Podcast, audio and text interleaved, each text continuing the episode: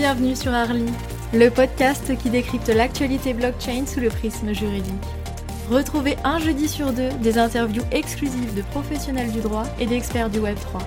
L'occasion d'obtenir les retours d'expérience des professionnels de cet écosystème et d'apporter une perspective juridique approfondie sur ces aspects. Que vous exerciez une profession juridique ou en lien avec les innovations liées à la blockchain, le podcast d'Arly est fait pour vous. Bonjour à tous et bienvenue dans ce nouvel épisode du podcast d'Arly. Aujourd'hui, nous allons aborder la thématique des DAO, ces organisations autonomes décentralisées. Et pour ce faire, nous avons le plaisir de recevoir Maître Arnaud Toiti. Bonjour. Bonjour, bonjour à tous. Alors, je vous remercie d'être avec nous aujourd'hui. Euh, Pouvez-vous tout d'abord vous présenter à nos auditeurs? Alors, je m'appelle Arnaud Toiti, je suis avocat associé d'un cabinet qui s'appelle Hashtag Avocat, qui a été créé il y a presque une dizaine d'années maintenant, qui est spécialisé dans les nouvelles technologies.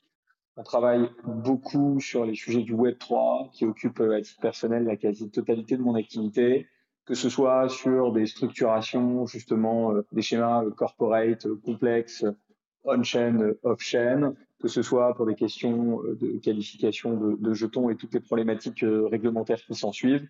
On a également un, département assez fort en, propriété intellectuelle, sur lesquels effectivement, département sur lequel on travaille beaucoup, notamment en lien avec les, avec les NFT. Et puis, euh, on a récemment euh, euh, créé une super structure du droit et du chiffre qui s'appelle Law for Code, spécialisée justement dans, les, dans le Web 3, avec à la fois les aspects comptables, fiscaux et également juridiques. Je vous remercie. Alors aujourd'hui, nous allons donc parler des DAO, mais finalement, que sont les DAO alors, vaste question s'il en est, mais si je devais résumer, je dirais qu'une DAO, c'est une forme de, de communauté avec une multitude de participants qui euh, fonctionnent avec des règles de gouvernance inscrites dans des smart contracts. Je reviendrai peut-être après sur la définition de smart contract. Ça veut dire quoi? Ça veut dire sans intervention humaine et de manière décentralisée. Sachant que ces règles, elles peuvent normalement n'être modifiées que dans le respect de méthodes qui sont des méthodes de consensus. Il faut arriver à trouver un consensus entre les différents participants. Toutefois, elle va aussi dépendre de la collaboration d'individus pour effectuer un certain nombre de tâches justement le smart contract n'est pas en capacité de faire. Alors le, le concept de DAO, euh, très clairement, il a, il a un potentiel qui est, qui est considérable parce qu'il va redéfinir en réalité euh, la manière de structurer des activités économiques, les financer, et ça va toucher tout. Ça va toucher l'économie, la finance, le juridique, le fiscal, euh, avec une, une, phase exploratoire qui, à mon sens, euh, assez, assez balbutiement. Ce qui est intéressant, si vous voulez, c'est que ça permet de rendre au Web3 ses lettres de noblesse. C'est-à-dire que le Web 3, euh, finalement, euh, si on devait définir le concept du Web 3, c'est redonner le pouvoir au peuple. C'est euh, décentraliser, c'est faire en sorte de donner l'impression, j'espère que c'est plus qu'une impression d'ailleurs, une réalité que bah, finalement chacun reprend un peu le contrôle sur ses données, reprend un peu le contrôle sur les décisions qu'il est amené à prendre. Et là, justement, bah, ça se fait comment? Ça se fait par l'émission d'un jeton. D'accord? Et euh, au moyen justement de l'émission de, de, ce jeton, qu'on appelle souvent un jeton de gouvernance, eh bien, on va permettre de redéfinir en fait le rapport qu'on a avec soi-même, avec son patrimoine, avec les décisions qu'on va être amené à prendre. D'accord, très bien. Et donc, euh, vous nous dites que les DAO euh, fonctionnent sur la blockchain et euh, qu'il y a une utilisation des smart contracts. Est-ce que vous pouvez nous en dire davantage sur la manière dont les smart contracts sont utilisés dans ce cadre-là? Si vous voulez, une, DAO, c'est, comme je l'indiquais, une, entité qui est décentralisée, donc qui est gérée par des membres qui détiennent des, des, des jetons de gouvernance qui sont émis par un protocole. Et ce protocole, c'est le smart contract. Les, le smart contract, il faut faire attention avec ce mot parce que c'est un peu un faux ami. Euh, évidemment, euh, la première, premier réflexe, c'est de se dire, bon, bah, le smart contract, c'est un contrat. Alors qu'en fait, c'est pas réellement un contrat, c'est plutôt des lignes de code informatique qui permettent d'assurer, à partir de l'instant où un certain nombre de conditions prédéterminées sont remplies, le fait d'exécuter de manière automatique des instructions sur une blockchain. Donc c'est un peu, pour ceux qui sont anglophones, le if then dans le code. C'est-à-dire, s'il se passe ça, à ce moment-là, ça va enclencher de manière automatique une, conséquence.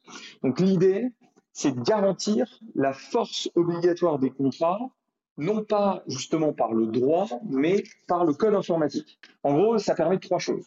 Ça permet premièrement de sécuriser un accord entre deux parties, ou davantage d'ailleurs, euh, grâce à la transparence et au caractère immutable de la blockchain, qui est un de ses avantages principaux.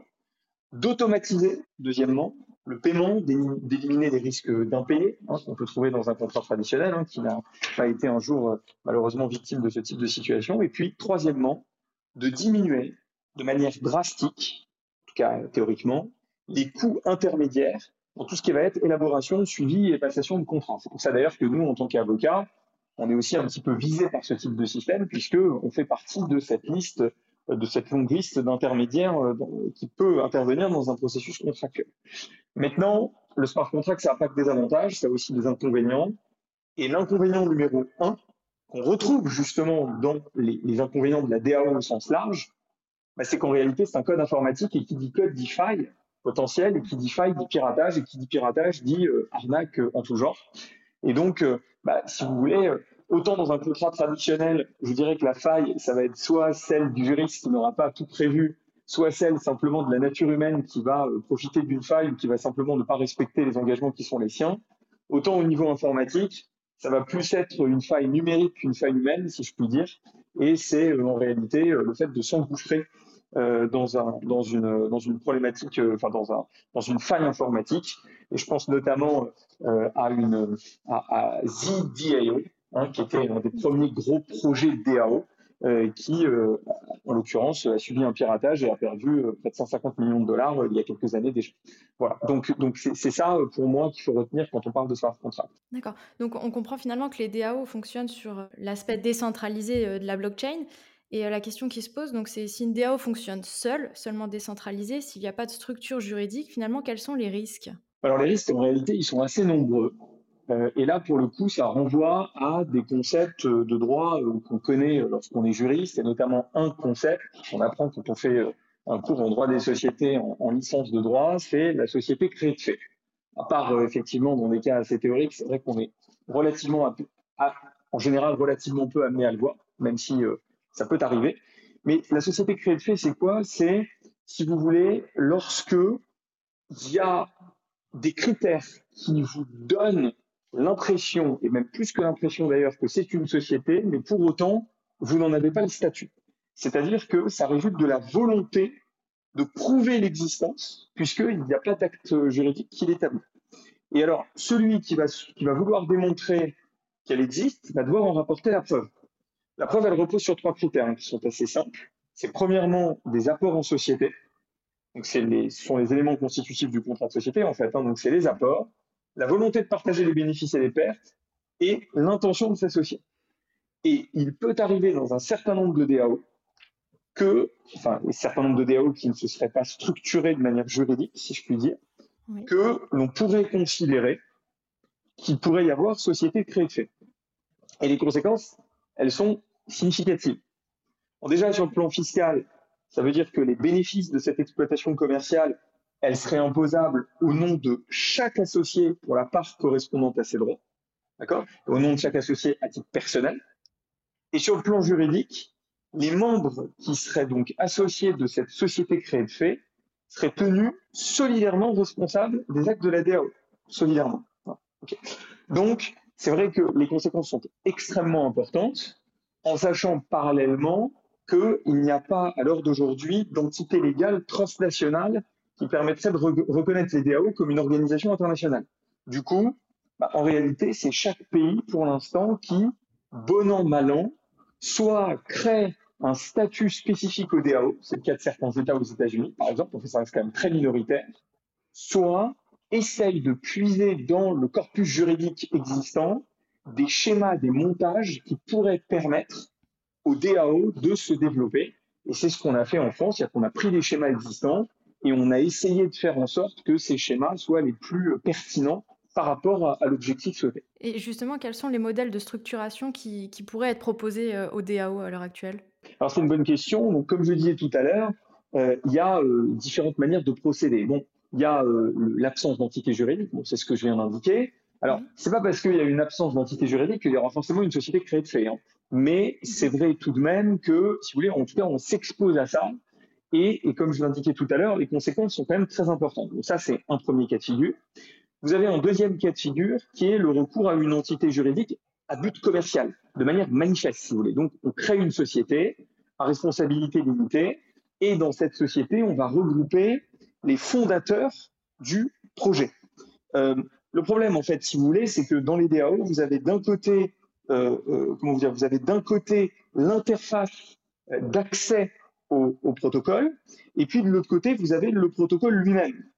Et, en fait, concrètement, si vous n'avez euh, que la société commerciale, il vous manque en fait une partie. Vous ne pouvez pas en réalité gérer à la fois le protocole sous-jacent et l'interface.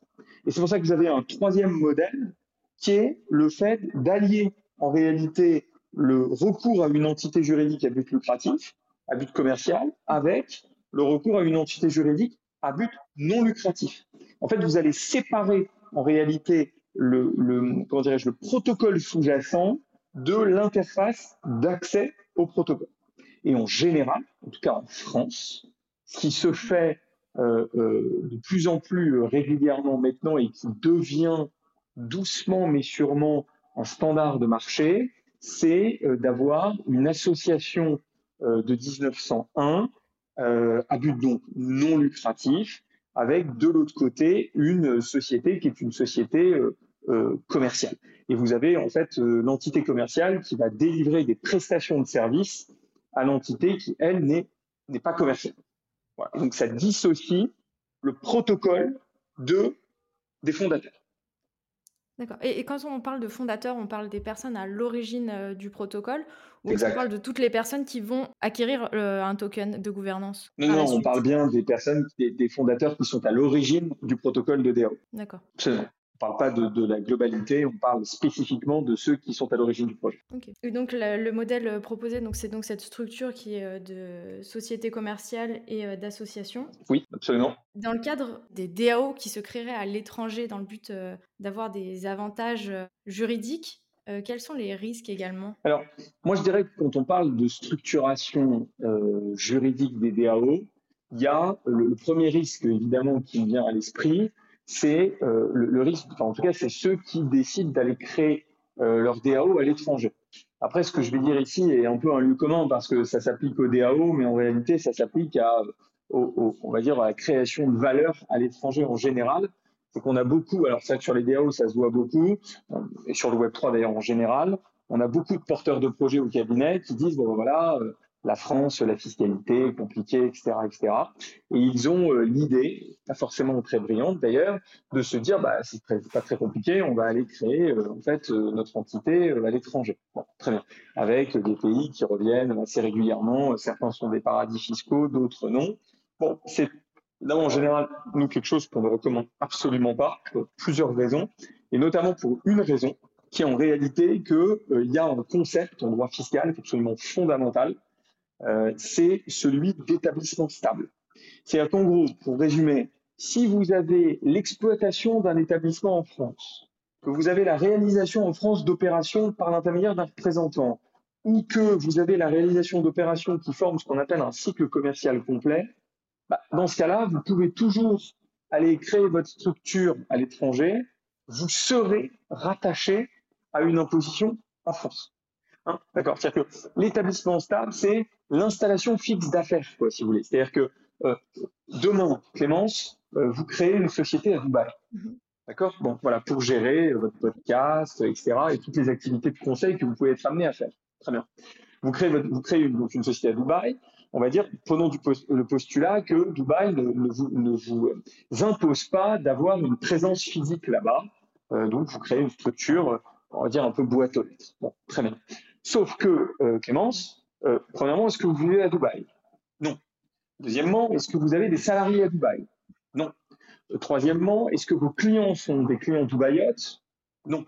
Donc, si on résume, vous êtes une résidente fiscale française, votre activité est réalisée sur le sol français, avec des moyens français à destination de clients français. Donc seul euh, le siège finalement est à l'étranger. C'est QFD. Fin de l'histoire. C'est-à-dire qu'on pourrait toujours essayer de refaire l'histoire et de la transformer, c'est-à-dire que même si votre société est à l'étranger, l'administration fiscale, et à très juste titre d'ailleurs, rattachera votre activité à la France parce qu'elle considérera que votre activité, en fait, elle est générée sur le territoire français et que votre établissement, sa stabilité, elle se trouve en France. Et en plus, du reste, si vous êtes résidence fiscale française, vous paierez votre impôt, imposition personnelle en France. Donc au final, l'intérêt d'être à l'étranger est effectivement euh, inexistant. Euh, inexistant ici. Donc ça, c'est, si vous voulez, le, premier, la première chose qui me vient en tête. La deuxième, c'est que moi, je, pars d'un postulat, c'est que, euh, si vous voulez, quand vous avez des modèles qui associent des associations avec des sociétés euh, commerciales, il faut toujours être extrêmement méfiant parce que vous avez d'un côté euh, une, association qui est censée ne pas avoir de but lucratif. De l'autre côté, vous avez une société qui, elle, pour le coup, en a. Et le risque, si vous voulez, c'est de faire en sorte que finalement, euh, euh, l'association ne respecte pas les conditions qui sont censées être les siennes. Ça veut dire quoi? Ça veut dire que, bah, comme je l'indiquais tout à l'heure, il faut que son but soit non lucratif, c'est-à-dire que son but ne doit absolument pas consister à répartir les bénéfices entre ses membres. Sa gestion, elle doit être désintéressée. La rémunération des dirigeants ne doit pas dépasser un certain seuil. Et puis, l'association ne doit pas entretenir des relations privilégiées avec des sociétés commerciales. On pense notamment à euh, la société commerciale dans la structuration de, de DAO. Pour être très clair, si le développement du protocole de la DAO par l'association permet en réalité aux fondateurs, qui eux sont au niveau de la société, de s'enrichir directement via la facturation des prestations techniques réalisées par des sociétés commerciales qui le détiennent, voire indirectement via l'appréciation en fait en valeur du token qui est distribué par la DAO, eh bien à ce moment-là, ça pourrait caractériser l'existence d'une activité qui n'est plus non lucrative mais lucrative, et dans ce cas-là, ça remettrait en question tout le schéma. Et ça conduirait à une double peine. Non seulement le résultat de l'association serait imposé, mais également les membres ne pourraient plus en partager les fruits. Donc s'il faut bien l'avoir à l'esprit, c'est que euh, ce système-là, qui est le système de l'association et de la, société commerciale, il faut qu'il soit optimisé fiscalement de manière extrêmement euh, précise, si vous voulez, précise, pour ne pas risquer euh, finalement de se retourner contre ceux qui en sont les, les auteurs. Et c'est pour ça que, tout à l'heure en introduction, je, citais l'Offercode, ce, cette super structure du droit et du chiffre, ce groupement d'intérêt économique que nous avons créé avec, euh, avec le cabinet Revo Avocat et, le cabinet Earn sur la comptabilité et la fiscalité. Eh bien, c'est justement pour pouvoir non seulement s'assurer que les porteurs de projets aient bien intégré tous les aspects, non pas simplement juridiques, mais également comptables et fiscaux, mais c'est également pour réfléchir à des nouveaux modèles de structuration de DAO qui pourraient éventuellement, selon nous, apporter des avantages significatifs par rapport au modèle actuel. Voilà. Et on est en train de réfléchir à, à, à cela. Je pense notamment euh, via la structuration de fiducie, par exemple, qui peuvent être, pourraient, pourraient conditionnellement être intéressantes euh, dans le cadre de la, structuration des DAO. Euh, je pense notamment au groupement d'intérêt économique, justement, euh, par rapport à l'association, qui offre des avantages aussi. Donc, voilà, donc c'est vrai qu'il faut être, inventif, mais il faut surtout être extrêmement, si vous voulez, rigoureux sur la structuration juridico-fiscale des, modèles. Oui, parce que finalement, on se rend compte qu'une optimisation fiscale, un mauvais modèle juridique, que ce soit association et société commerciale, peut avoir des sanctions financière et euh, juridique grave pour les fondateurs. Euh, je confirme et, je pense d'ailleurs que c'est parfaitement sous-estimé. C'est-à-dire que, en fait, nous sommes dans une situation euh, temporaire, hein, soit très clair, dans laquelle l'administration fiscale est en train lourdement de monter en compétence sur ces sujets.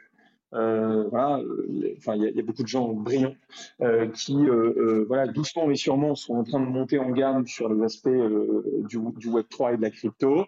Euh, et qui vont, euh, à mon avis, de manière assez significative dans les mois et les années qui viennent, monter en, monter en gamme et qui, du coup, vont être beaucoup, beaucoup plus regardants par rapport aux schémas qui sont proposés. Donc, c'est pour ça que moi, j'invite les porteurs de projets à être euh, vraiment, voilà, à, être, à, faire preuve d'une vigilance accrue, étant entendu, toute chose égale par ailleurs, je le répète, que lorsque vous avez des schémas dans lesquels vous mêlez du non lucratif avec du lucratif, forcément, ce sont des schémas qui attirent l'œil euh, de l'administration fiscale et, franchement, on le, on, le comprend euh, parfaitement, si vous voulez. C'est logique parce qu'on se dit, bah, finalement, vous voulez euh, trouver un, moyen de, d'optimiser les choses et pas forcément toujours de la meilleure des manières. Et justement, lorsqu'il y a ces schémas d'optimisation qui sont sanctionnés, est-ce qu'on a des exemples actuellement en France ou à l'étranger?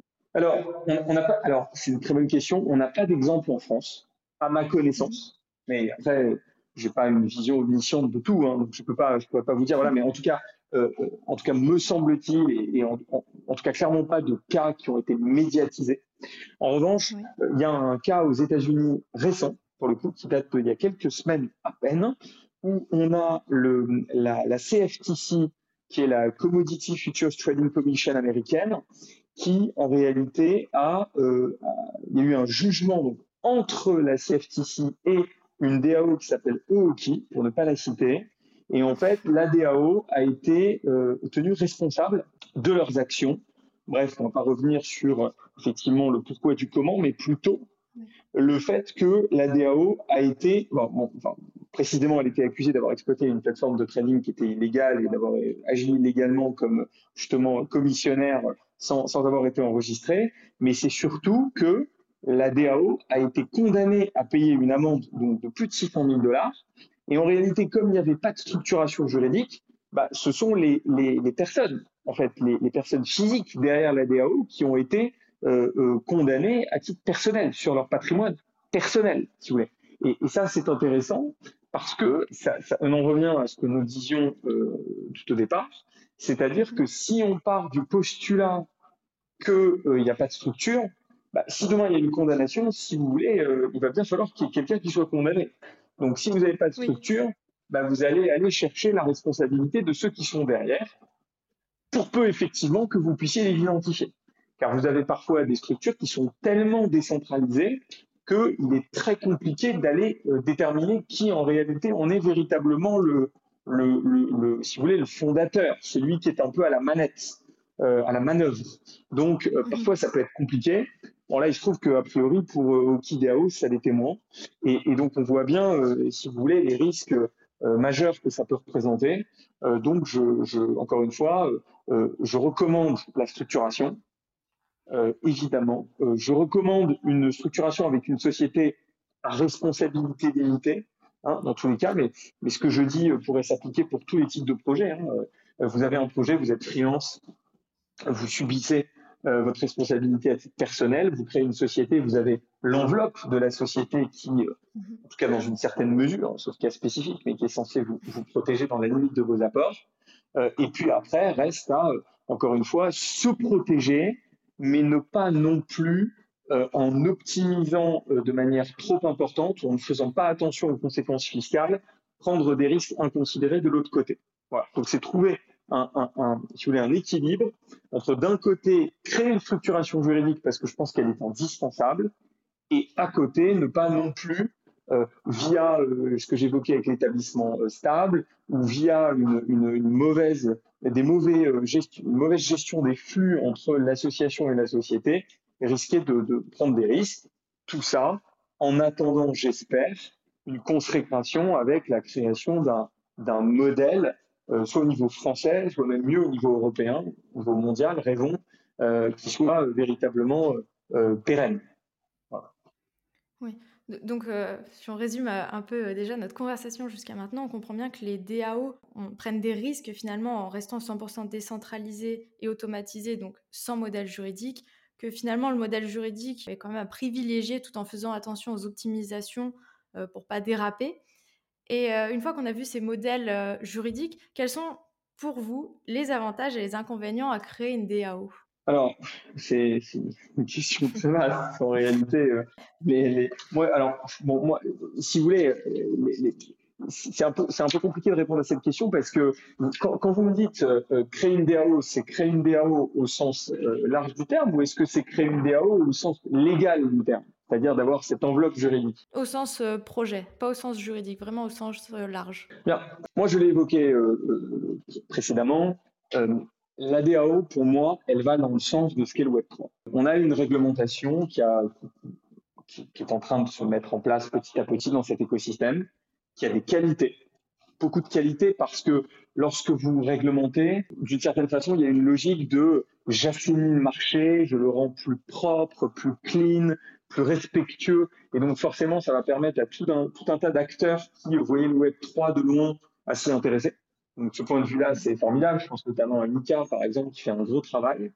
Le problème, vous allez voir où je vais en venir, c'est que euh, on pourrait aussi considérer que le Web 3 est en train de perdre un petit peu, d'une certaine façon, sa, sa, sa nature euh, profonde. Mm-hmm. Et, et, la nature profonde du Web 3, c'est euh, la décentralisation, c'est la désintermédiation. Et finalement, la DAO, c'est une euh, manière de rendre au Web3 ses lettres de noblesse. C'est une manière d'aboutir à une décentralisation telle que le Web3 doit l'être, telle, que doit être son ADN. En fait. Donc, évidemment que j'ai tendance à recommander euh, de, de, de, créer des DAO, mais pas de créer des DAO pour des DAO. C'est-à-dire qu'il faut avoir un projet derrière, il faut que ce soit cohérent, euh, en sachant que il y a, et on n'a pas eu le temps de l'aborder, mais il y a la question de la structuration juridique, mais il y a également la question de la structuration des modèles de vote des DAO. Euh, et là, euh, on pourrait en refaire un podcast qui serait dédié exclusivement à ça. Parce que, en fait, euh, moi j'ai envie de vous dire, ok, association, c'était commercial, bon, c'est très bien, mais derrière, quel est le modèle de gouvernance que vous mettez en place? Est-ce que vous faites un modèle de gouvernance qui consiste à dire je sais pas moi, un, jeton, une voix Est-ce que vous créez des systèmes de pondération pour éviter qu'il y en ait certains qui disposent de la majorité des jetons et qui puissent influer sur les décisions dans la globalité? Oui, en fait, on se retrouve finalement, je trouve, un peu toute proportion gardée dans les questions que pourraient avoir des partis politiques, par exemple, savoir un petit peu comment est-ce qu'ils comment est-ce qu'ils votent, comment est-ce qu'ils pondèrent leur vote, comment ils évitent qu'il y ait euh, certains qui euh, euh, puissent écraser un petit peu les autres. Voyez, en fait, c'est intéressant parce que ça nous fait revenir, je trouve, un petit peu à la nature même de la démocratie et de la manière avec laquelle on est moins dans une logique de démocratie représentative, plus dans une logique de démocratie populaire, avec pour autant des DAO qui passent par justement des intermédiaires. C'est-à-dire vous avez des DAO où vous avez euh, d'abord, entre guillemets, le peuple, le détenteur des jetons, puis ils vont euh, désigner des représentants qui eux-mêmes vont être amenés à voter. Et là, on retrouve, c'est pour ça que je disais, un peu tout, toute l'évolution qu'on a pu avoir aussi dans la manière avec laquelle euh, la démocratie se fait, les référendums d'un côté, ou au contraire la démocratie représentative de l'autre.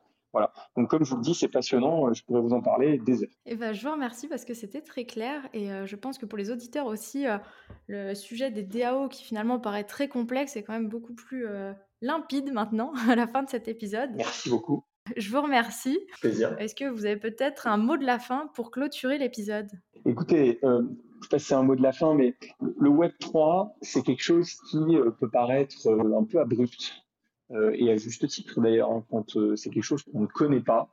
Mais en réalité, je trouve que, et je pense que ça s'est senti un peu en filigrane de, de mon propos euh, depuis le départ, c'est qu'en réalité, le nombre des problématiques qui sont soulevées, je ne parle pas des problématiques spécifiquement réglementaires liées à cet écosystème, mais, ce qu'on a évoqué, que ce soit sur les formes de société, les, les sociétés créées de fait, les mécanismes juridiques, l'optimisation fiscale, bah, finalement, ce sont des choses qu'on connaît en dehors du Web 3. Donc il n'y a pas eu de d'invention, euh, euh, il n'y a pas eu de problématiques juridiques spécifiques qui se posent et qui ne pourraient pas se poser ailleurs.